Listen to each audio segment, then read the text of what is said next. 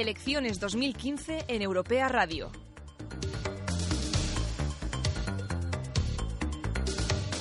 anticipaba Adel, le decimos hello a Podemos y Ciudadanos que entran en este Parlamento.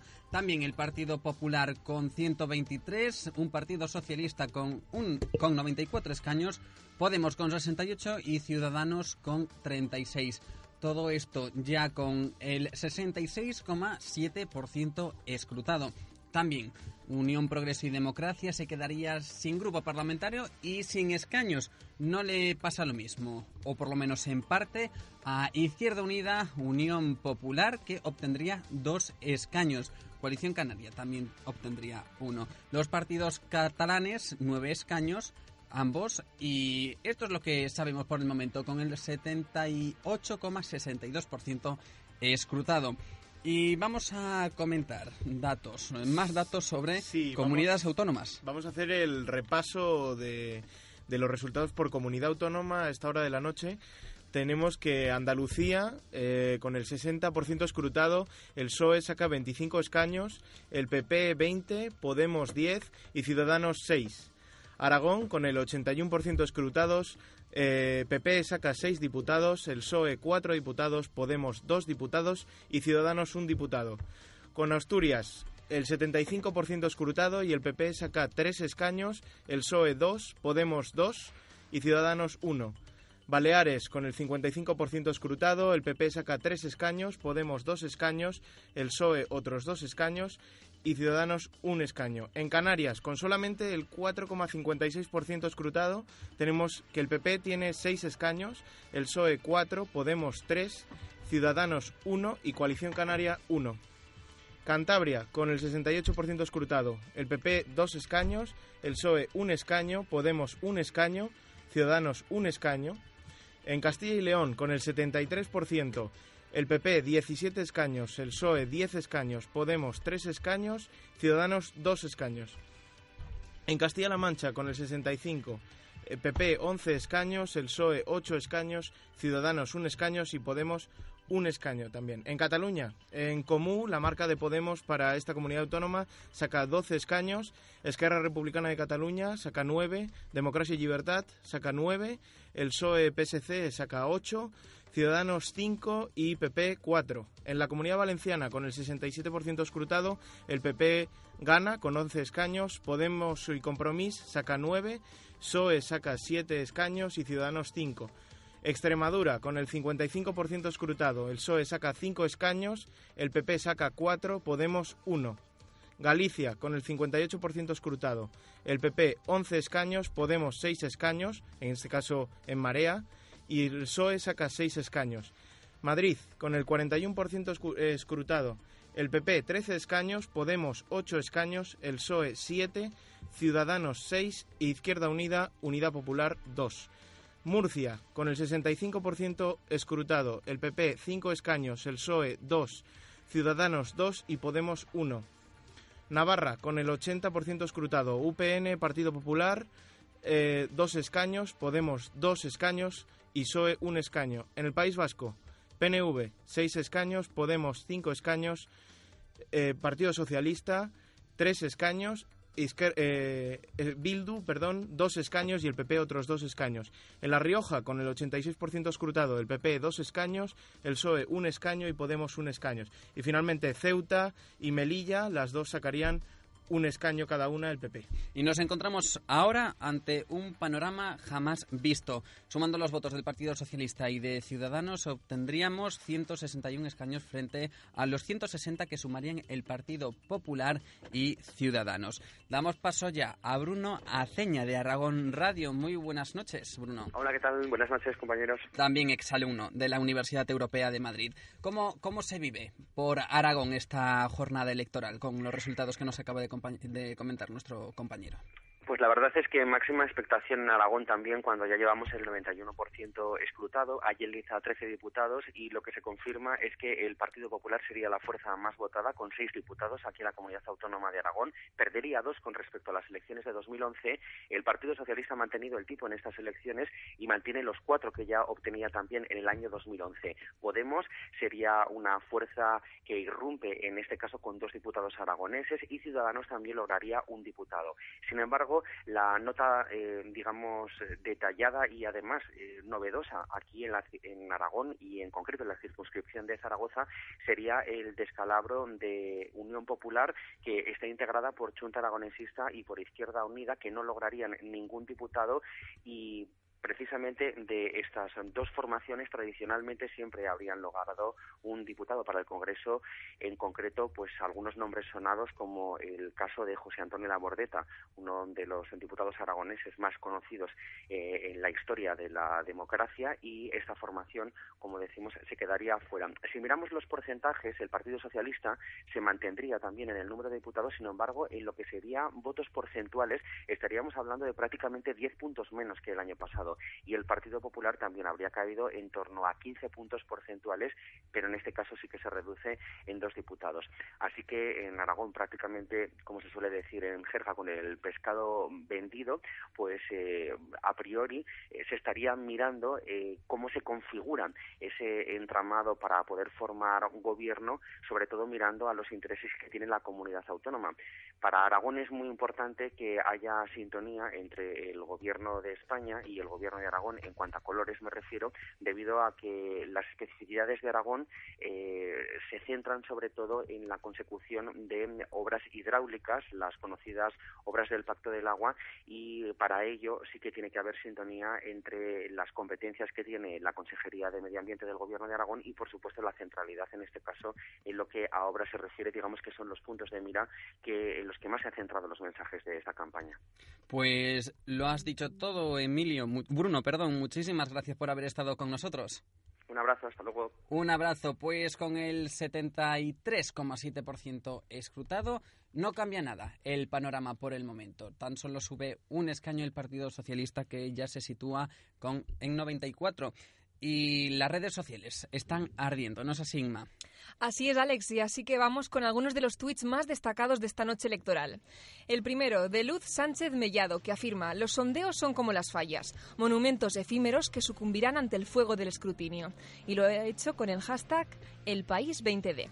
Mediante este mismo hashtag, el País 20D también se comenta, señores líderes, el noble arte de gobernar depende del menos noble arte de saber forjar coaliciones. Aprendan pronto.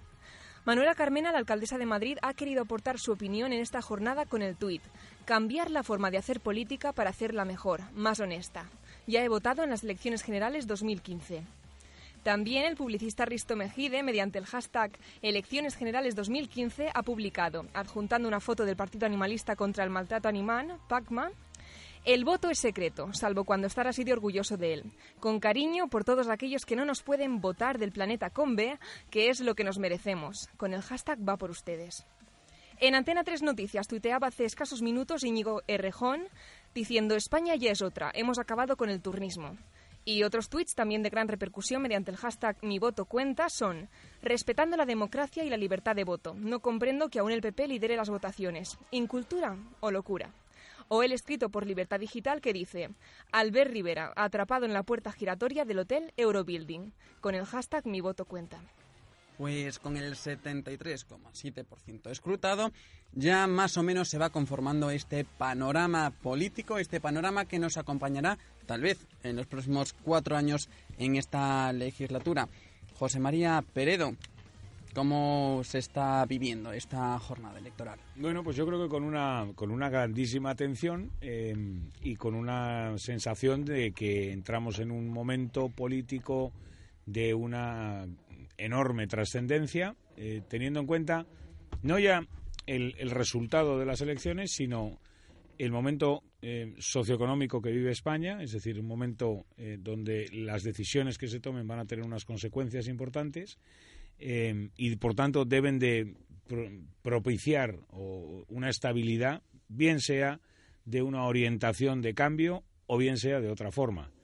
eh, con esto em, introduzco un tema que, seguramente a todo el mundo puede extrañarle en principio, pero que mm, también se puede em, plantear, que es el siguiente. Eh, habida cuenta de que los dos partidos em, que de alguna manera han mantenido el liderazgo en, en, todo momento han sido Partido Popular y PSOE, pues bueno, no es descartable tampoco que se pudiera plantear algún tipo de coalición, no voy a decir entre esos dos partidos, pero sí un acuerdo de, de mayor entidad para afrontar una serie de reformas eh, de las que se viene hablando eh, durante eh, bastante tiempo en este país.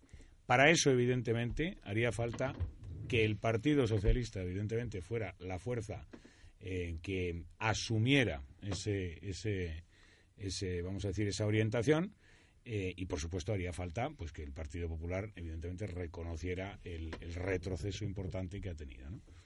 De otra manera, pues la coalición que se plantea en este momento pues es una coalición de izquierda eh, y, esa coalición de izquierda la tiene que conseguir de em, eh, tanto PSOE como PP como fuerzas fundamentales y a partir de ahí pues vamos a ver cómo lo pueden cómo lo pueden eh, desarrollar. Sí, esto estábamos, comentando también antes entre nosotros, eh, que claro, ahí, ahí la, la clave sería eh, cómo conseguir los votos suficientes para la investidura, en este caso lo más probable, de, de Pedro Sánchez en esa eh, coalición de izquierdas. Podemos podría ser parte de algún tipo de acuerdo en el cual pudiera entrar en un gobierno de coalición con el PSOE, lo cual no sería tampoco excesivamente difícil, teniendo en cuenta que Podemos en la última trayectoria de la campaña ha ido incorporando a figuras de una adscripción más bien socialdemócrata, ¿no? como por ejemplo el general eh, Julio Rodríguez, que fue jefe del Estado Mayor de la Defensa en el gobierno de Zapatero. Es decir, no, no parecería a priori excesivamente difícil ese acuerdo de coalición cediendo algunas carteras a, Podemos, aunque naturalmente esto es cambiar una cultura eh, que, que no existía hasta ahora en nuestro país. Lo más difícil sería con qué se complementan ese resto de votos que aún así haría falta para los 176 de mayoría absoluta para la investidura. Y claro, eh, Ciudadanos ahí es quien en cierto modo eh, va a tener ese papel de bisagra, no de tanta entidad para poder entrar en una posible coalición, pero sí de bisagra para dar ese resto de votos que quedarían. Podría quizá tal vez Ciudadanos eh, eh, abstenerse y permitir así un gobierno de Pedro Sánchez apoyado por Podemos, pero sin llegar a votar a favor, también para no significarse excesivamente hacia la izquierda y perder también apoyos entre los propios votantes, pues podría ser esta una de las salidas. Alana. Bueno, eso es, es que ver quién va a pactar o quién va a hacer un acuerdo es, es lo más difícil y como vemos esos votos entrando es, es que todavía vamos vamos viendo cambios. Entonces, también es, es, es, es, que está, yo estuve tuiteando que es un nail biter en inglés, que, que realmente muy difícil, pero claro, es, es que ve que eso es, la izquierda están celebrando por algo y eso es porque ellos sí, yo creo que tienen una, una salida más, que, tiene más sentido, ¿no? Que como hemos dicho, es para el PP es muy difícil uh, trabajar con, con, cualquier partido. Yo creo que, o más sea, cualquier partido lo tendrá más difícil haciendo algún acuerdo con el PP. Mm. Uh, entonces... Y no sé, yo creo que yo creo que ahí el, el, en el vamos a ver el resultado final y demás. Eh, claro, ahí la, cuestión para que pudiera entrar el Partido Popular en alguna eh, coalición y sumar eh, Em, entrar en, una, en, un, en, un en un momento de estabilidad, de gran coalición, etcétera, sería incorporando una gran coalición a que estuvieran Podemos, este, perdón, el PSOE, Ciudadanos, incluso alguna otra fuerza eh, menor. Pero claro, eso evidentemente no entra hoy, hoy, en la agenda de los partidos. No sabemos si con los pasos de las semanas puede entrar o no. Hoy no. Número uno. Y número dos, claro, habría que poner sobre la mesa qué es lo que vamos a, hacer en, ese, en esa gran coalición. Sin embargo, eh, desde el punto de vista de la ideología, pues obviamente, y del cambio, obviamente eso casa mucho mejor, como dice Alana, ¿no? con que PSOE y Podemos aglutinen ahí pues una fuerza que pueda a lo mejor eh, iniciar ahí un, gobierno. Y saludamos de, de, forma especial a nuestro compañero Luis Prado, director de Audio 25 y es alumno de la, exalumno de la Universidad Europea de Madrid. Muy buenas noches, Luis. ¿Qué tal, Alex? ¿Cómo estás? ¿Qué tal? Todos? Muy bien. Eh, ¿cómo, ¿Cómo estás viviendo esta jornada? Porque cabe recordar que tú hace cuatro años estabas en, en mi lugar. Sí, sí. Bueno, pues eh, lo estoy siguiendo atentamente entre dos razones. Primero, por eh, más o menos se, prevé, se preveía que eh, Podemos eh, durante la última semana pudiera conseguir un número más elevado de diputados, de escaños que Ciudadanos, que parecía desplomarse progresivamente y bueno pues eh, el liderazgo de el PP que bueno no le serviría para formar o bueno previsiblemente formar el gobierno llegar a esa mayoría absoluta necesaria para poder gobernar tranquilamente. Me ha sorprendido mucho algunos partidos que las encuestas preveía que podrían eh, tener entre cuatro o cinco diputados, como es el caso de Unidad Popular, Izquierda Unida, pero bueno, previsiblemente eh, era previsible que estos partidos se cayeran pues en, eh, digamos, en, contraposición con el auge de eh, la izquierda de Podemos o del Partido Socialista, que parece que más o menos ha podido llegar a consolidar. Y nos gustaría preguntarte también, mm, ¿qué responsabilidad tienen los medios de comunicación en que mm, Unión, Progreso y Democracia e Izquierda Unida no hayan conseguido por lo menos los mismos escaños que hace cuatro años. Cabe recordar también que Unión Progreso y Democracia no solo ya no tiene grupo parlamentario, sino es que no tiene escaños. Sí, bueno, de alguna forma, eh, digamos, eh, todos los debates electorales se han pensado en debates a cuatro partidos de alguna forma presenta el Partido Popular, el Partido Socialista, y aquellos que eh, tenían una progresión o que las encuestas preveían que podían tener eh, bastante progresión de cara a los comicios de, este 20 de diciembre.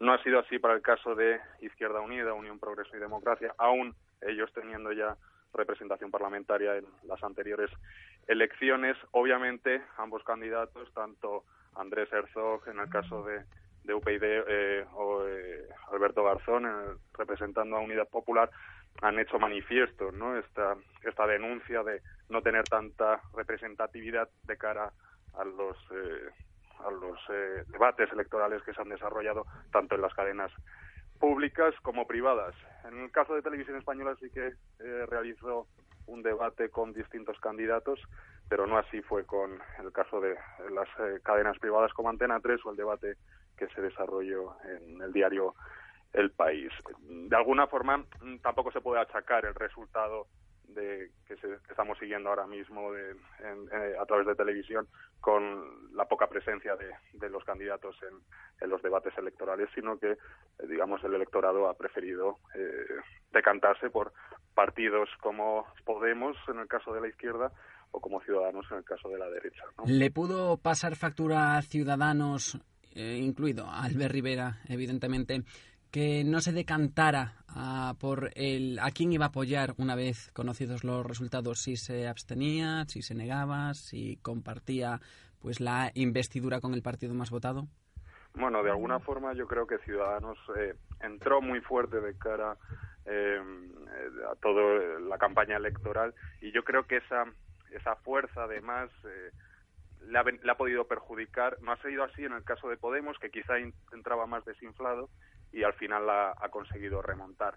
El que, bueno, pues digamos, de alguna forma se vea más castigado Albert Rivera que, Pablo Iglesias. No sé si se debe tanto a, bueno, pues digamos, a las últimas eh, iniciativas que ha planteado en los medios de comunicación o que realmente el electorado, eh, bueno, pues ha querido seguir votando al Partido Popular por miedo a posibles coaliciones en la izquierda que eh, dieran, les dieran el poder y arrebataran a la derecha después de, cuatro años de, gobernanza. Te, te, habla José María Peredo. ¿Qué tal, Luis? ¿Cómo estamos? ¿Cómo estamos? Nada, encantado de hablar contigo, hombre. ¿Qué tal te va después ya como antiguo alumno de, periodismo de la Universidad Europea de Madrid? Eh, bueno, pues eh, de alguna forma muy bien, por, entre otras razones porque el hecho de haber he trabajado tanto en un medio de comunicación universitario como europea media y bueno tener todos los recursos a, tu disposición te hace una vez eh, salido ya de la universidad atreverte eh, incluso a iniciarte profesionalmente de forma de forma individual sin depender de ningún medio ajeno. Así que de, momento estupendamente. Y según desde tu punto de vista el voto joven que se ha hablado en esta noche eh, aquí bastante sobre la importancia que ha tenido como también eh, joven profesional. Eh, ¿Crees que ha sido decisivo en este cambio? Sí, yo creo que sí. De hecho, bueno, eh, intuyo que partidos emergentes, como es el caso de, de, Podemos, que venía hablando, son partidos, agrupaciones que, bueno, pues digamos, ha conseguido atraer a, a, voto a voto joven con propuestas, iniciativas digamos, más enfocadas a la izquierda, no tan centristas como las que planteaba últimamente el Partido Socialista, que de hecho se, bueno, pues digamos, buena parte del electorado se ha quejado de que sus políticas estuvieran más centradas dentro desde una óptica quizá más socioliberal que eh, enfocada a la izquierda. Y eh, la emergencia de partidos como, como Podemos o incluso Ciudadanos también, que se, eh, digamos, se plantea como una nueva propuesta neoliberal, ha conseguido que bueno pues que las personas que sobre todo las personas más jóvenes hayan querido depositar sus votos o su confianza en, estas agrupaciones emergentes antes que, eh, bueno, pues digamos, eh, seguir confiando en los partidos que ya tenían representación parlamentaria y que tenían una buena trayectoria política, como era el caso del Partido Socialista o del Partido Popular. Tú decías al principio de la entrevista que nos sigues aquí en Europea Media. Nosotros te seguimos también en Audio 25, así que Luis Prado, muchísimas gracias por haber estado con nosotros. Gracias a vosotros y bueno, pues magnífico trabajo el que estáis haciendo durante esta noche. Muchísimas gracias, Luis. Un saludo. Un saludo. Pues ya conocemos al 81,9% escrutado que el Partido Popular se mantiene siendo la primera fuerza política con 122 escaños. Le sigue el Partido Socialista con 92, Podemos con 69 y Ciudadanos con 38 poco varía de la israelitas que denominábamos al principio, pero bueno, este cambio ligero puede significar mucho, entre ellos una coalición entre partidos de izquierdas. Alana. Bueno, lo que yo estoy mirando también es la participación, que es bastante alta, con 73%, más que, que en 2011, con 68.9%. Y, eso es, es curioso porque, claro, cuando, cuando anunciaron las elecciones el 20 de diciembre, todos estuvimos diciendo, eso es lo que quiere Rajoy, quiere bajar la participación, ponerlo en una fecha muy mala, y eso es lo que siempre beneficia la, la derecha y la izquierda, necesita participación para poder ganar. Y eso, eso, bueno, al final es que si eso fue lo que estaba intentando hacer, lo ha hecho mal, porque la verdad es, que tenemos más una participación muy alta.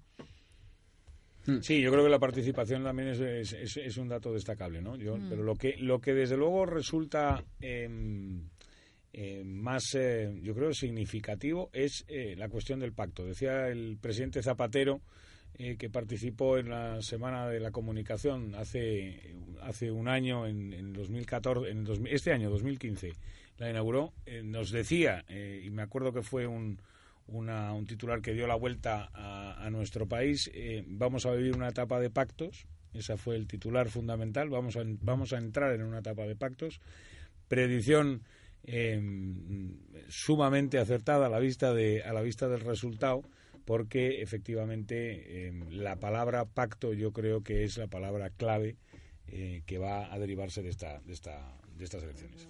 Mm. Pues eh, conocemos ya el 84% escrutado, poco cambia, poco cambia eh, en comparación con los anteriores resultados. Javier. Sí, yo eh, aquí quería apuntar una vez más la importancia del, debate que sin duda se va a dar tras las elecciones sobre la ley electoral, porque ya viendo, estamos manejando cifras de escaños, ya viendo porcentajes de voto, eh, la diferencia entre Podemos, por ejemplo, y el Partido Socialista es de eh, menos de un 2%, Podemos un 20,5%, PSOE un 22,35%. En cambio, vemos que la diferencia de escaños es muy elevada, de Podemos 69 Partido Socialista en 92-93. Entonces, sin duda, esta, esta teoría que estamos manejando, esta hipótesis de una posible coalición o apoyo eh, de Podemos al PSOE, eh, Podemos partirá en una posición de mucho más fuerza que la que puedan reflejar estos escaños, precisamente porque podrá decir que en número de votos la diferencia ha sido mínima, ha sido de un 1 con algo por ciento, si se confirman estos datos.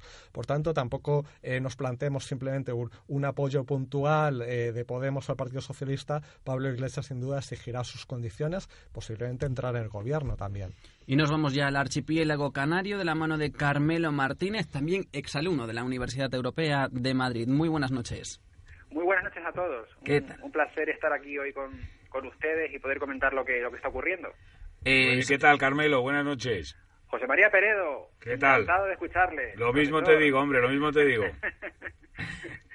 cambia, cambia mucho el panorama en las Islas Canarias. Pues eh, aquí en Canarias eh, vuelve a ganar el PP, pero hay que hay que decir que, que, pierde pierde apoyo, pierde tres escaños con respecto a 2011. Es verdad que, que se impone en las dos provincias, tanto en Santa Cruz de Tenerife como en Las Palmas de Gran Canaria, pero pierde ese apoyo, como digo, y teniendo en cuenta también que la participación este año ha crecido, ha, ha sido del 64,89 frente al 59,60 del 2011, es decir, ha crecido 5,29 puntos, es decir, ha ido más gente a votar, pero eh, es verdad que se ha resentido también el apoyo al PP en Canarias, aún habiendo ganado. Por detrás, pues iría el, el PSOE, eh, bueno, lo digo en escaños para que la gente Sí. lo entienda, eh, recibiría ahora mismo al 31% escrutado seis escaños el Partido Popular, eh, PSOE Nueva Canarias recibiría cuatro, Podemos recibiría tres y Coalición Canaria recibiría uno, al igual que Ciudadanos, que también reci- eh, recibiría uno. Y una cosa que quiero señalar, que, que me parece interesante, es que otra vez, eh, cuatro años después, Izquierda Unida vuelve a quedarse sin representación en Canarias. Como ya ocurrió en 2011, otra vez se ha vuelto a pasar. Ahí lo dejo. ¿Y qué puedes suponer para Coalición Canaria esta pérdida de escaños? Bueno, Coalición Canaria realmente en ese sentido lo va a tener lo va a tener eh, complicado, sobre todo hay que entender una cosa, sobre todo a nivel autonómico el pacto Coalición Canaria con el PSOE, yo creo que ahí en ese sentido sí le puede venir bien si finalmente se forma un pacto como le escuchaba antes a José María Peredo y, y al final se imponen las izquierdas, o sea, en ese sentido Coalición Canaria que siempre ha tenido una tendencia más de derechas y de pactar con el Partido Popular en las últimas en las últimas elecciones autonómicas el, el haber pactado con el PSOE a lo mejor ya preveía inteligentemente preveían desde desde el coalición canaria bueno pues ese ese vínculo con Madrid. O sea que en ese sentido bueno coalición canaria eh, depende mucho de lo que diga siempre Madrid. Aquí en las islas se ve mucho eh, que haya un- una, una conexión de partidos cuando se pacta aquí internamente en clave regional con lo que ocurre en Madrid, ¿no? Pues sobre todo por el tema de las ayudas y tal. Con lo cual, si al final ganaran finalmente las izquierdas y se, pactara y fuera un gobierno de izquierdas, por lo que tiene, digamos, por así decirlo de manera coloquial, pasteleado Coalición Canaria con el PSOE aquí en Canarias, le vendría bien. El asunto, Carmelo, eh, te pregunto desde el punto de vista de, de también una, una región en la cual eh, mm, también esa eh, se- sentido, vamos a decir, regionalista o, na- o nacionalista también está presente en, en- en la política. Eh, desde un punto desde el punto de vista de, de- de Canarias, una reforma, eh, vamos a decir, de, de- gran magnitud de la Constitución, eh, de algunos aspectos, por ejemplo, de la ley electoral que ha señalado también el, Javier, el profesor Javier Morales, una reforma, vamos a decir, de- del sistema, regenerando ese sistema. ¿Sería bien recibido, tú crees, en, en Canarias eh, y extrapolamos a otras regiones con un sentido también, vamos a decir, de pertenencia importante, como, como, como, la, como, como son las, las Islas Canarias, la comunidad Aquí- canaria? Aquí, vamos a ver, aquí lo, yo creo que lo que pasa, José María, eh, o sea, abiertamente te dicen sí, habría que habría que reformar el sistema electoral, habría que hacerlo más justo y demás, pero a, la hora de la verdad luego nadie nadie se moja. Y luego encima te, les doy también una clave a, los oyentes.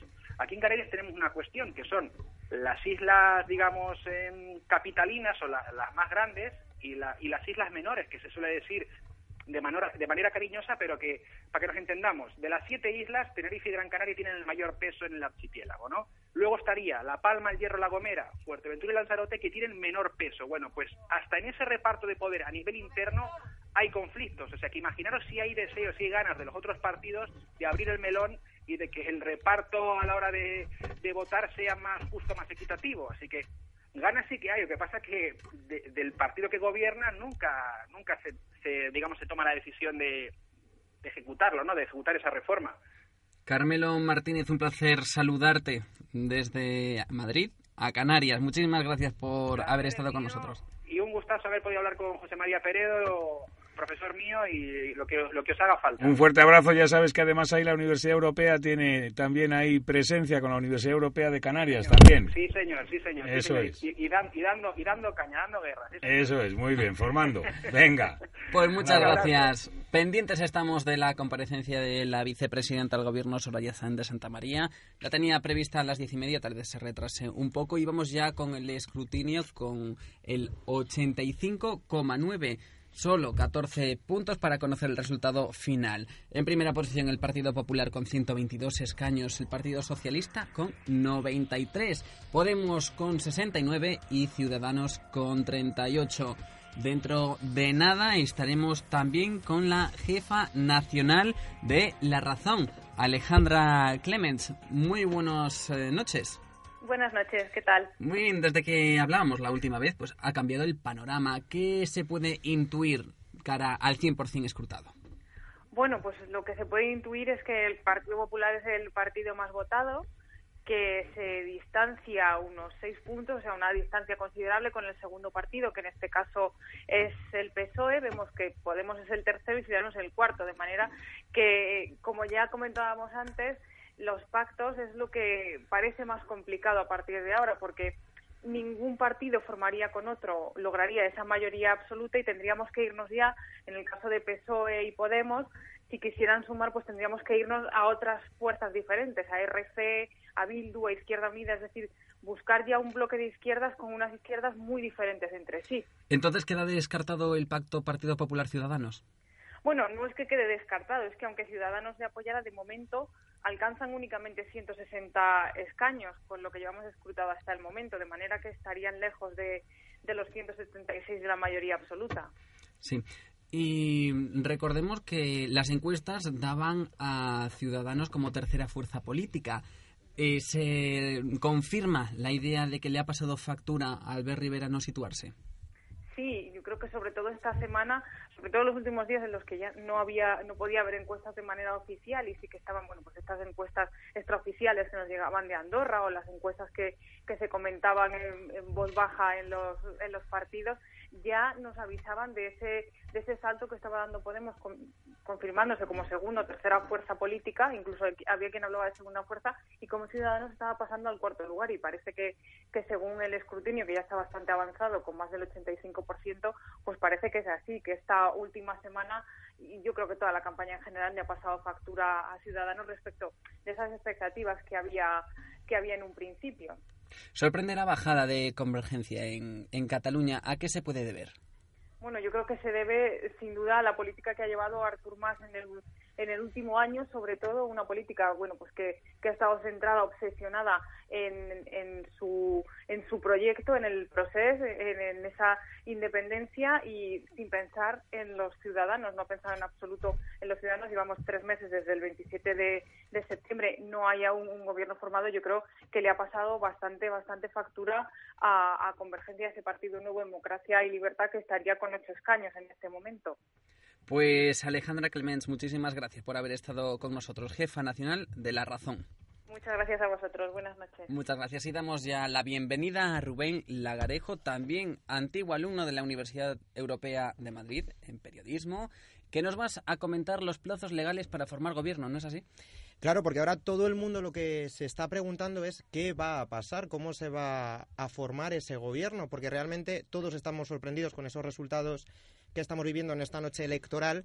Y bueno, tenemos que remitirnos al artículo 99 de la Constitución. Ahora, en teoría, es hasta el 14 de enero tenemos de plazo para que se forme ese gobierno y en el caso de que no existiera ningún tipo de acuerdo, tendríamos, tendríamos un mes más. Eh, la pregunta que se hace todo el mundo es, eh, entre compañeros, ¿quién va a ser la llave? ¿Cuáles van a ser las llaves eh, que permitan formar gobierno? Yo creo que eso es lo que nos tiene a todos un poco en, en vela y hablando con compañeros que están cubriendo muy de cerca estas elecciones generales, eh, compañeros periodistas, la pregunta que se hacen en las mayorías de las sedes es ¿cómo se va a formar esos gobiernos? ¿Cuáles son los partidos? quién va a ceder, quién no va a ceder. Entonces yo creo que eso es el debate. Esta noche realmente sí, es histórica, pero creo que va a hacer falta algunos días más para conocer realmente qué es lo que va a pasar en España en los próximos meses, quién va a ser el presidente del gobierno, quiénes van a ser los partidos políticos. Y de haber una segunda vuelta, esto supondría dos meses vista. Exacto. ¿Quién es el encargado de gobernar durante esos dos meses? Pues eh, en principio se tendría que volver a estipular eh, todo lo que te estaba comentando hasta ahora. Seguirá el presidente del gobierno en funciones, pero también habría que esperar a ver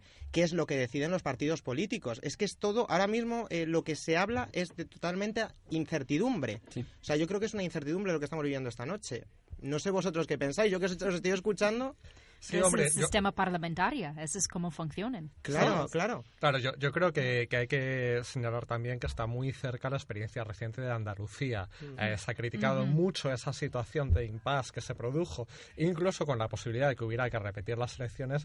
y, hombre, la verdad sería bastante lamentable para la propia reputación de los partidos que permitieran esto a nivel estatal después de haber criticado eh, tan duramente lo que sucedió en esa comunidad autónoma. ¿Pero va a haber una segunda vuelta? ¿Creéis que puede haber una segunda vuelta? Es, que, es, la primera vez y aquí en España es todo nuevo. Yo creo que en las próximas elecciones vamos a tener más ideas de cómo pueden portar estos partidos, pero como no tenemos historia de cómo pueden juntar, casarse, lo que sea, ¿sabes? Es que porque hay varias formas de que pueden colaborar, no hay solamente un pacto, un acuerdo, hay varios, varios vías hacia una colaboración y, y como no, no tenemos experiencia, experiencia, historia, es imposible realmente saber cómo van a comportar. Y ellos mismos tienen mucho interés en no decirlo, sobre todo durante las elecciones.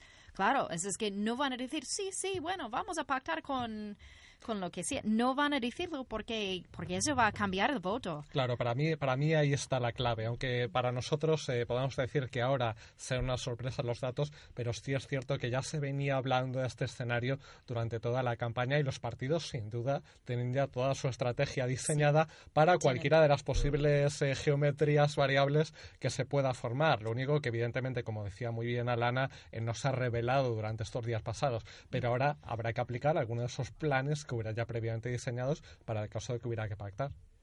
Pues Rubén Lagarejo, muchísimas gracias por estar con nosotros aquí en este especial Europea Media, cuando son exactamente las 10 y 39 minutos. Y damos la bienvenida a este programa a Rebeca Cordero, que es politóloga y socióloga de la Universidad Europea de Madrid. Muy buenas noches, Rebeca. Hola, buenas noches. ¿Qué tal? ¿Cómo estás viviendo esta jornada electoral como politóloga? ¿Qué se puede deducir de este cambio en el Parlamento español? Creo que es una noche interesante, intensa y además que ha generado un cambio a todos los niveles, el que se obtendrán unos resultados que yo creo que serán beneficiosos a todos los niveles en el ámbito ciudadano.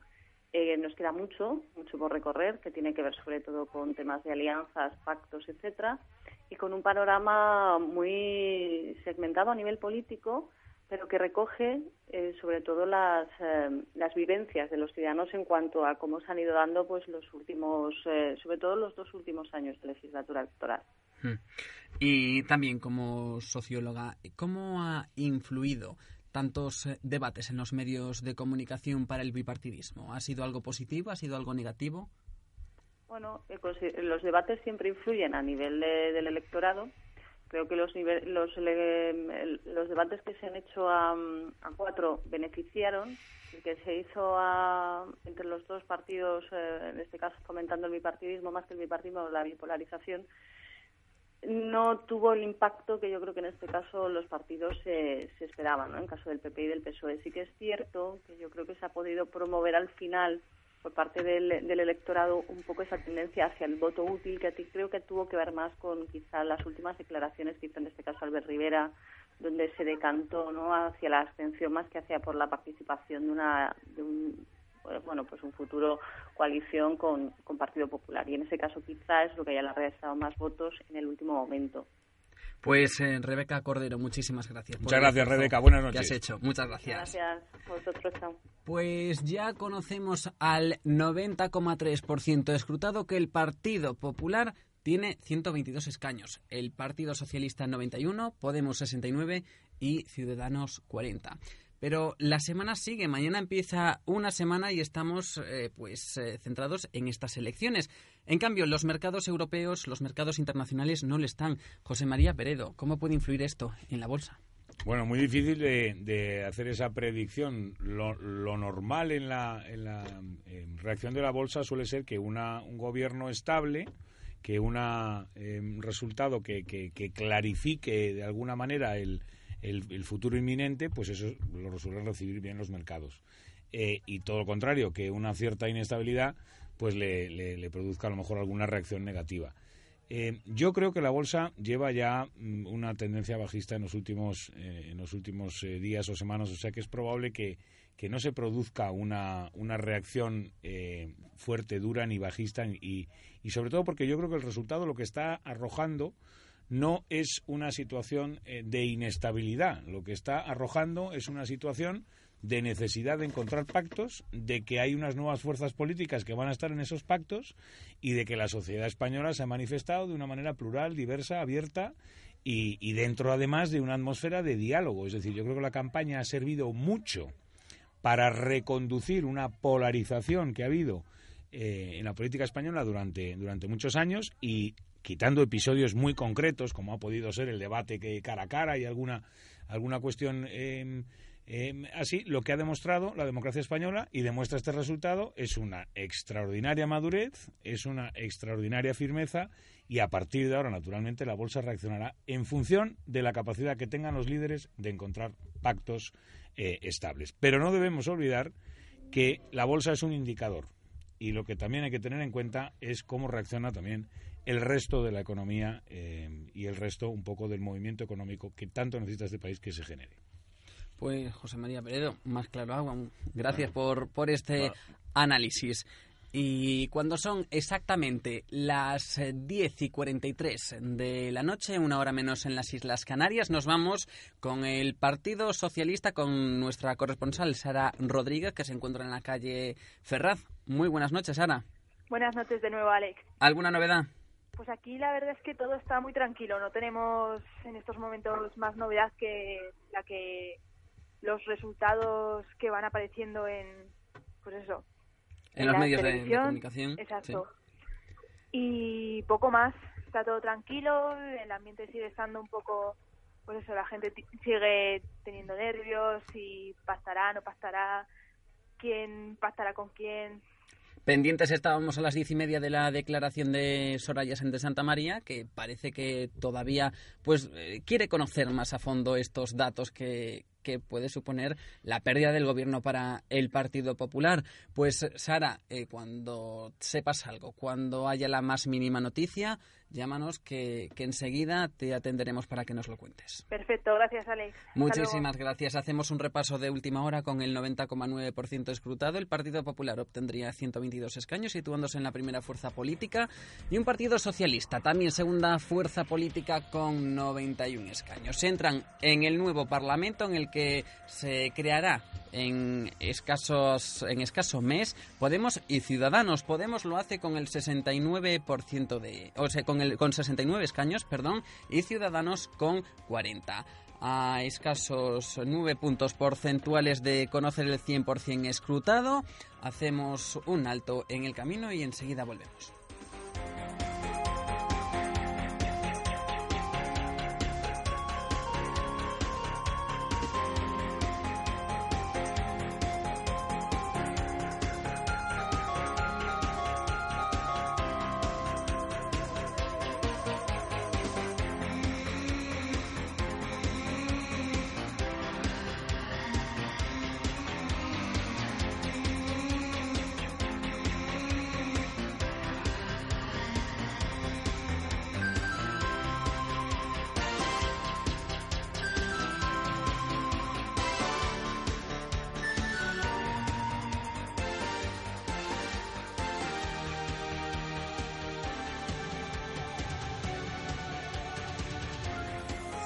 Tenemos al otro lado del teléfono a Eli Lozano, que ahora mismo sigue en ese colegio electoral.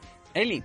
Hola, buenas noches. Mm, ¿Tuviste la oportunidad de hablar con el Partido Popular? ¿Qué te han contado? ¿Están nerviosos? Pues mira, me han contado que bueno, el, ambiente es pues de nerviosismo, pero a la vez de tranquilidad. O sea, la gente está tranquila, pero bueno, está muy pendiente a sus móviles, a las redes sociales, a las pantallas, cómo van yendo los sondeos y van cuadrando con los votos que ya se han contado. Entonces es una mezcla entre tranquilidad, pero a la vez muy pendientes del móvil, muy pendientes de las últimas noticias, de los últimos sondeos, todo esa parte. ¿Se plantea el Partido Popular en eh, perder el gobierno?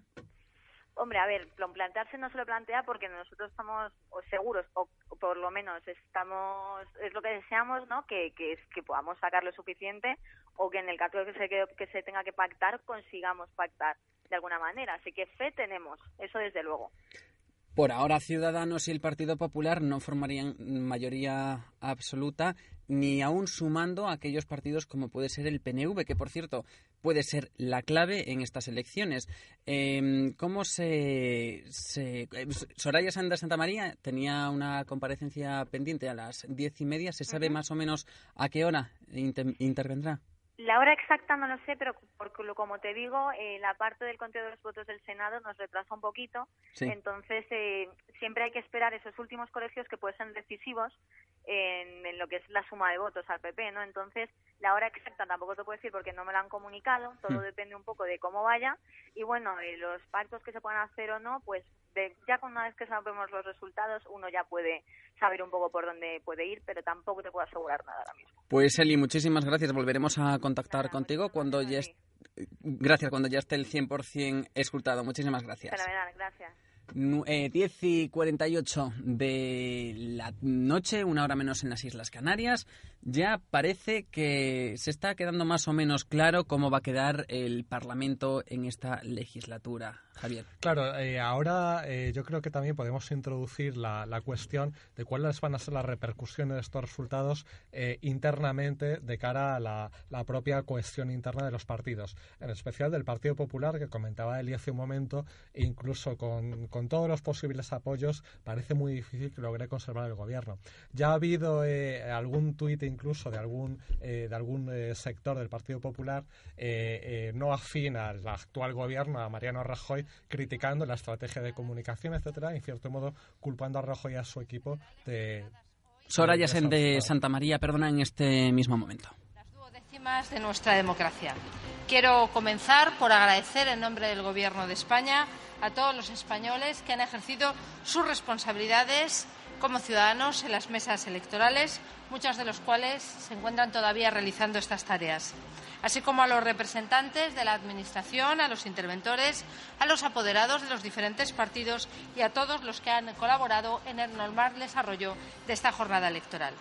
Quiero expresar especialmente el agradecimiento a las fuerzas y cuerpos de seguridad que están velando porque esta jornada electoral transcurra con normalidad, con tranquilidad y sin incidentes, como corresponde a una cita que representa la máxima expresión de nuestra democracia y que, como tal, debe ser ejemplo manifiesto de libertad y de tolerancia.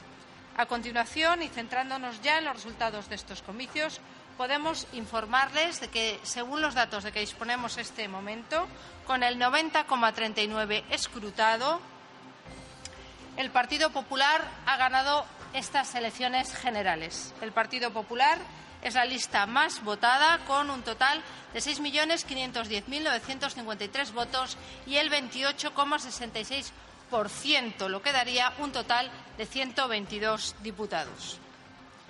La segunda fuerza sería el Partido Socialista Obrero Español, con 5.041.183 votos, lo que representa un 22,19% y un total de 91 escaños en el Congreso.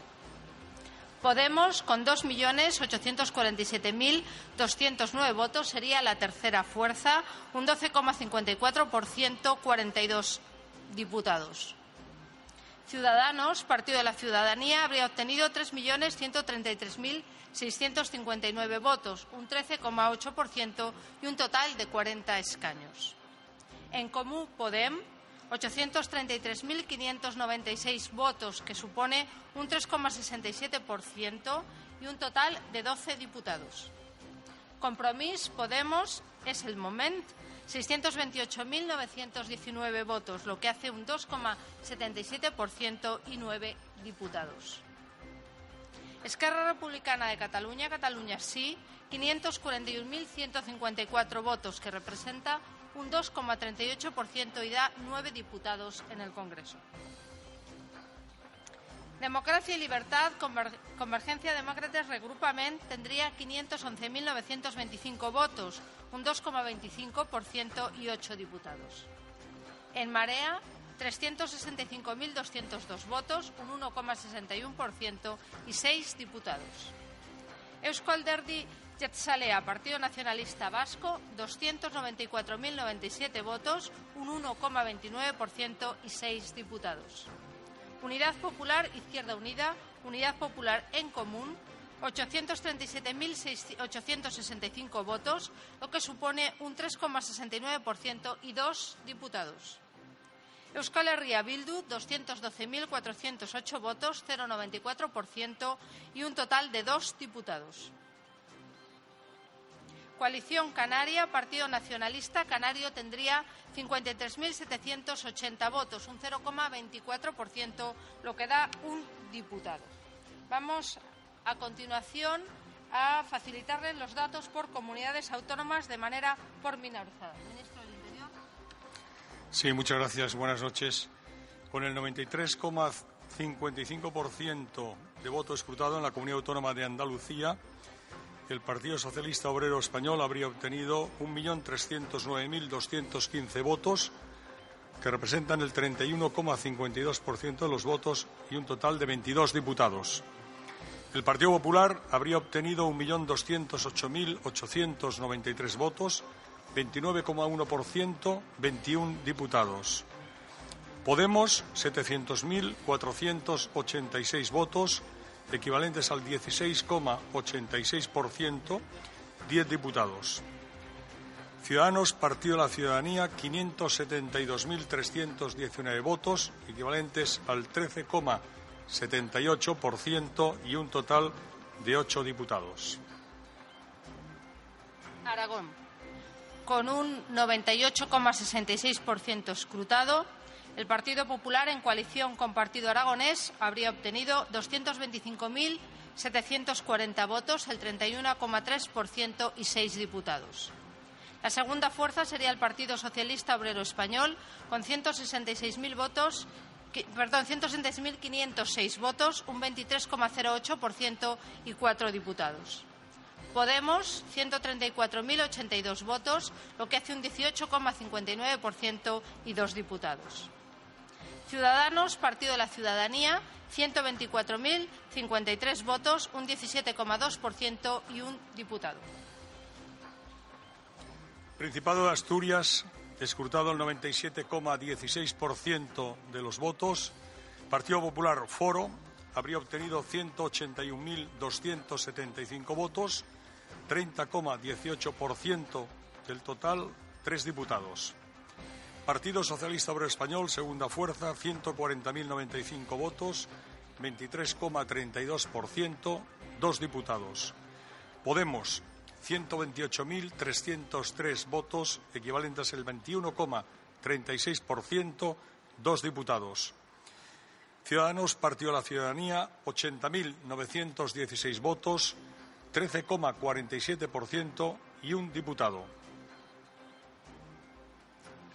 Baleares, con un porcentaje escrutado del, del 93,27%, el Partido Popular sería la fuerza más votada con 130.000 votos 870, lo que hace un porcentaje de 29,03% y tres diputados.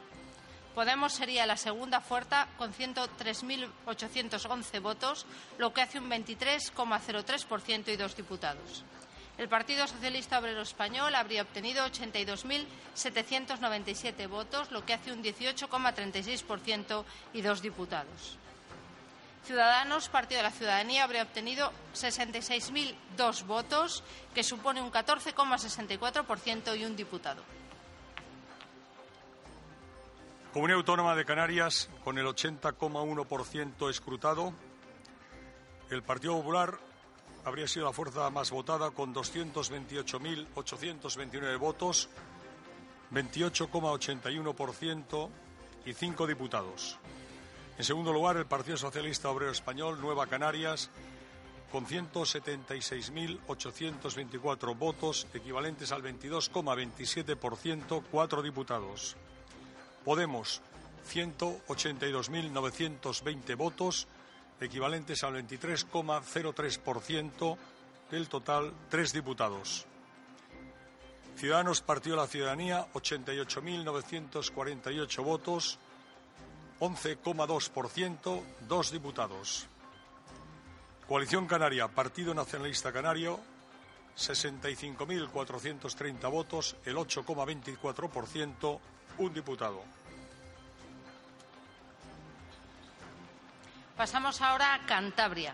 Con el 94,38%, el Partido Popular sería la fuerza más votada, con 121.874 votos, que supone un 37% y dos diputados.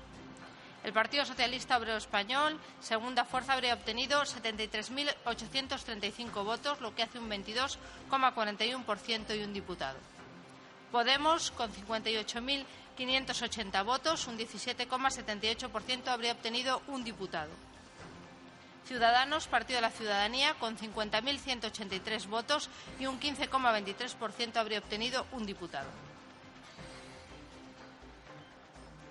Castilla y León, con el 97,27% del voto escrutado, en primer lugar, habría ganado el Partido Popular con 571.782 votos, equivalentes al 39,11%, y obtenido 17 diputados. La segunda fuerza política, el Partido Socialista Obrero Español, con 328.528 votos, 22,47%, nueve diputados. En tercer lugar, Ciudadanos, Partido de la Ciudadanía, 224.577 votos, equivalentes al 15,36% del total y tres diputados. Y Podemos, 219.755, 15,03% y tres diputados. Pasamos ahora a ver los resultados de Castilla y La Mancha. Con el 97,5% escrutado, el Partido Popular habría ganado las elecciones con 433.576 votos, que hace un 38,1% y 10 diputados. El Partido Socialista Obrero Español sería la segunda fuerza, 322.975 votos, un 28,38% y 7 diputados. Ciudadanos, Partido de la Ciudadanía, tendría 156.634 votos, un 13,77% y tres diputados. Podemos, con 155.305 votos, un 13,65%, habría obtenido un diputado. Cataluña, con el 94,71% del voto escrutado, en Comú Podem habría obtenido 876.134 votos, 24,67% y 12 diputados. En segundo lugar, Esquerra Republicana de Cataluña, Cataluña sí, 567.468 votos, el 15,98%, 9 diputados. Partido dels Socialistes de Cataluña, PSD-PSOE, 558.022 votos, 15,71%, 8 diputados.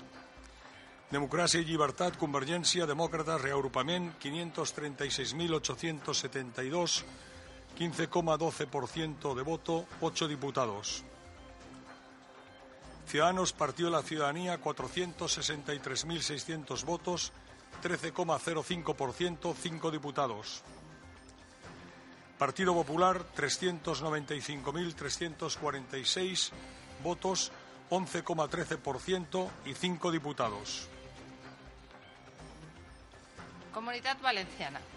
Con un 97,33% de los votos escrutados, el Partido Popular sería la fuerza más votada con 815.160 votos, lo que hace un 31,33% y un total de 11 diputados. Compromís Podemos es el Moment, 651.436 votos, que supone un 25,04% y nueve diputados. Tercer lugar, el Partido Socialista Obrero Español, 517.523 votos, un 19,89% y siete diputados. Ciudadanos, Partido de la Ciudadanía, habría obtenido 411.507 votos, un 15,82% y cinco diputados. Extremadura, con el 96,33% del voto escrutado, en primer lugar habría resultado ganador el Partido Socialista Obrero Español con 225.958 votos, que representan el 36,25% del total y obtenido cinco diputados. Segundo lugar, Partido Popular, 216.618 votos, 34,75% y cuatro diputados. En tercer lugar, Podemos, con 78.361 votos, el 12,57% y un diputado. Galicia. Con el 94,07% de los votos escrutados, el Partido Popular sería la fuerza más votada con 570.638 votos, lo que hace un 37,22% y un total de 10 diputados. En Marea, 382.095 votos, que supone un 24,92% de los votos y seis diputados.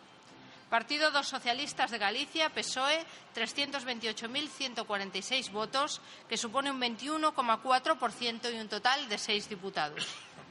Ciudadanos, Partido de la Ciudadanía, habría obtenido 138.136 votos, un 9,01% y un diputado.